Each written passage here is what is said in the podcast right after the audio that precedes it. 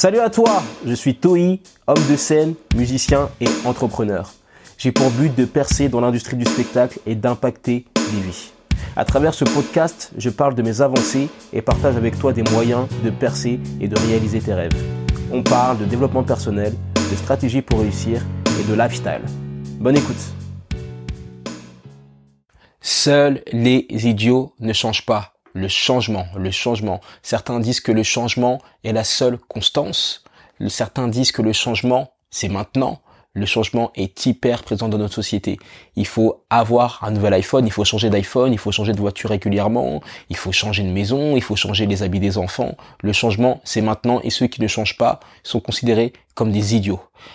Aujourd'hui, je me fais une vraie réflexion sur le changement parce que je suis dans une situation où je dois réfléchir au changement. Je dois choisir pour moi, je dois choisir pour ma vie, je ne dois pas choisir pour la société, je dois choisir pour moi. Je dois choisir entre deux styles de vie, je dois prendre des décisions qui sont assez impactantes et des décisions qui questionnent énormément ma philosophie et mon éthique de vie. Donc, j'avais des plans. Ces plans ont été bousculés, entre guillemets, par euh, bah, par des cas de force majeure, par des bah, par des, des, événements aléatoires. Donc moi la question que je me pose et je voudrais que tu me donnes ton avis, c'est est-ce qu'il faut changer ses plans en période difficile? Est-ce qu'il faut changer ses plans quand les critères, le contexte n'est plus le même? Alors, déjà pour te parler des plans, un plan, tu, tu dois l'imaginer un peu comme si c'était un enfant. Comment ça se passe un enfant? Eh ben, ton enfant, d'abord, tu l'enfantes tu l'enfantes, tu l'enfantes ton plan. C'est comme un enfant qui, qui mûrit en toi, qui grandit en toi. D'abord, voilà, qui est dans ton cœur et après qui vient dans ta tête, tu l'enfantes. Après, ton plan, tu lui donnes naissance. Tu vas prendre une feuille, tu vas l'écrire, tu vas poser les, premières pierres. Bref, tu te lances. Après, ce plan, dès qu'il est, dès qu'il est né, Dès que tu lui as donné naissance, tu le nourris, tu vas l'alimenter, tu vas le remettre à jour régulièrement, tu vas bosser chaque jour, ça, c'est nourrir ton plan. Tu l'éduques, c'est un peu comme un enfant. C'est clairement comme un enfant. Et après, quand quelqu'un veut modifier ton plan, quand quelqu'un remet en doute ton plan, bah, tu vis ça comme, une trahison. Tu vis ça limite comme un, comme un viol, quoi, tu vois. Et encore plus quand c'est toi qui trahis tes plans. Par exemple, un plan tout bête, bah, tu dis que tous les lundis, tu vas aller à la salle de sport, tu ne vas pas à la salle de sport alors que tu veux maigrir ou que tu veux prendre du muscle. Bah, c'est un peu comme si tu trahissais ton plan et c'est un peu comme si tu trahissais toi-même, tu vois.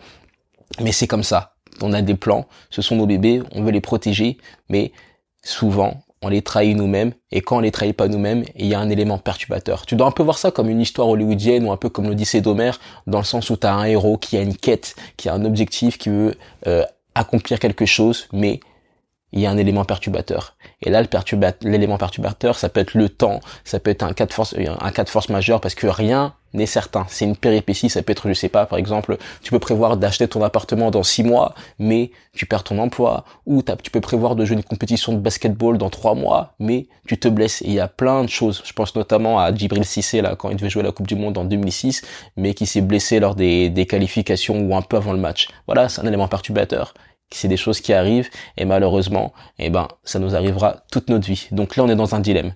Quand tu te retrouves un peu difficile, soit tu, tu cherches à persévérer, ou soit tu bifurques, t'abandonnes ton plan. Et voilà, après, ton dénouement, ce sera de prendre la bonne décision. Donc maintenant, pour répondre à la question est-ce qu'il faut changer son plan en peur difficile? Moi, je ne parlerai pas de changer son plan, je parlerai d'adapter son plan. D'adapter son plan parce que malheureusement ou heureusement, je ne sais pas, quand on prend une décision, quand on se lance dans un projet, quand on a un plan, bah souvent les conditions sont disons rouges. Et après plus on avance et plus les conditions deviennent bleues. Tout ça pour dire que les conditions le contexte évolue et évoluera tout le temps. Ça peut être il peut évoluer par une crise économique ça peut évoluer par une politique ça peut évoluer à cause de ton état de santé à cause de ta famille à cause d'un client qui t'a pas payé. Il y a tellement de choses qui peuvent faire basculer tes plans qu'il faut avoir de la flexibilité il faut savoir adapter ses plans au contexte. Tu vois, tu dois un peu voir ça comme, euh, je sais pas, bah tu tu cours, euh, tu cours, tu cours, tu cours, tu cours, puis il y a une montagne qui apparaît tout d'un coup. Bam, tu vois, tu cours, tu pensais que t'allais arriver, mais hop, il y a une montagne qui se dresse devant toi. Bah qu'est-ce que tu fais? Est-ce que tu dis, bah écoute, euh, je vais essayer de traverser la montagne, tu vas la traverser en passant à travers, ou est-ce que je recule pour sauter par-dessus? Bon, je sais que physiquement ce n'est pas possible, mais c'est vraiment un exemple, tu vois eh ben, je pense que à savoir adapter ses plans, c'est la capacité de s'arrêter, de reculer pour mieux sauter. Et c'est vraiment difficile, hein, mais en vérité, L'histoire a prouvé que c'est ceux qui ont su adapter leur plan, leur stratégie en période difficile qui ont réussi à survivre. C'est eux qui ont réussi à survivre. Je peux te donner un exemple, te donner l'exemple tout bête de Steve Jobs. Steve Jobs, je peux te donner son exemple, par exemple, ce qu'il a fait avec Apple.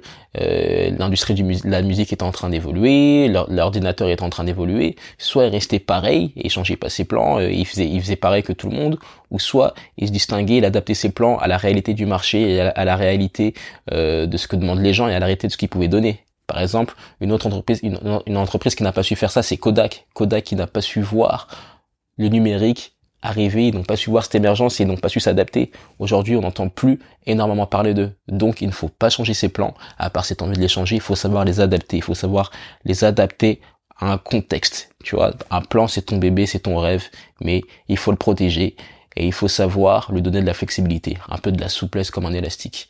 C'est comme ça qu'est né le week-end de 7 jours. Hein. Le week-end de 7 jours, c'était absolument pas prévu que j'écrive un livre cette année. Excuse-moi, je suis un peu malade le week-end de séjour, comment, comment ce livre est né. À la base, je devais faire une tournée. Cette tournée n'a pas pu avoir lieu. Donc du coup, euh, j'ai bifurqué mon but. En gros, c'était de me donner un défi. Le défi, c'était de sortir une œuvre artistique. Là, l'œuvre artistique, ça allait être une tournée, mais cette tournée n'a pas été possible. Donc j'ai bifurqué. J'ai écrit un livre pendant la période euh, de préparation de la tournée. Et du coup, ce livre aujourd'hui est publié et je suis agréablement surpris par les résultats mais c'est parce que j'ai su adapter mon projet euh, et je sais que maintenant plus rien ne me fait peur, plus rien ne me fait peur dans le sens où je sais ce que je veux, mais après je peux être prêt à m'adapter. Et en vérité la vie est longue, la vie est longue, tu peux bifurquer, tu peux te poser, tu peux t'arrêter, tu peux faire des erreurs et reprendre. En vérité, c'est le voyage qui compte, c'est pas la destination. Je te dis à très vite. Si t'as pas encore pris mon livre le week-end de 7 jours, je t'invite à le prendre. D'ailleurs, je pense à l'enregistrer en audiobook pour toutes les personnes qui ne sont pas forcément fans de lecture ou qui n'ont pas forcément le temps de lire. Je vais l'enregistrer en audiobook. Donc tu peux déjà le précommander sur mon site ntoi.com. Je te dis à très vite et je te souhaite de faire ce que tu as à faire. Merci pour ton écoute. J'espère que ce podcast t'a plu. S'il t'a aidé ou inspiré, je t'invite à me laisser une évaluation positive de préférence sur ta plateforme d'écoute préférée. À très vite et fais ce que tu as à faire.